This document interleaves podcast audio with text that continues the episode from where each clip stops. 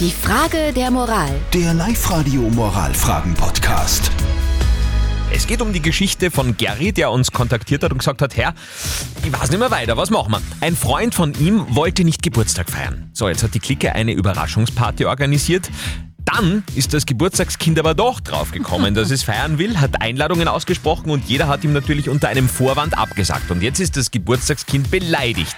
Soll man es jetzt aufklären oder soll man es einfach bis zur Überraschungsparty beleidigt lassen? Ihr habt uns eure Meinung als WhatsApp reingeschrieben an die 0664 40 40 40 und die 9. Der Thomas zum Beispiel schreibt, sagt ihm das unbedingt mit fünf Rufzeichen, haben genauso was auch gehabt und die Freundin war so sauer, dass sie die Party dann als erste verlassen hat. Uh, okay. Das geht gar nicht. Die Sarah hat noch reingeschrieben, auch unbedingt sagen, Überraschungspartys sind immer nur für die Organisatoren cool, sonst für keinen. Finde ich Und auch, ja. Der Bernhard hat gerade noch reingeschrieben.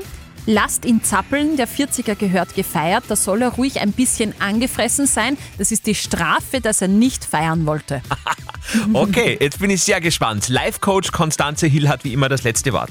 Na, ich würde ihn aufklären. Die Welt ist so voll von Traurigkeit, beleidigt sein, Stress. Bitte, wenn man einen Menschen fröhlich machen kann, soll man das tun. Sagt ihm einfach, wir wollten dich überraschen, wir kommen eh alle. Alles gut, Euda.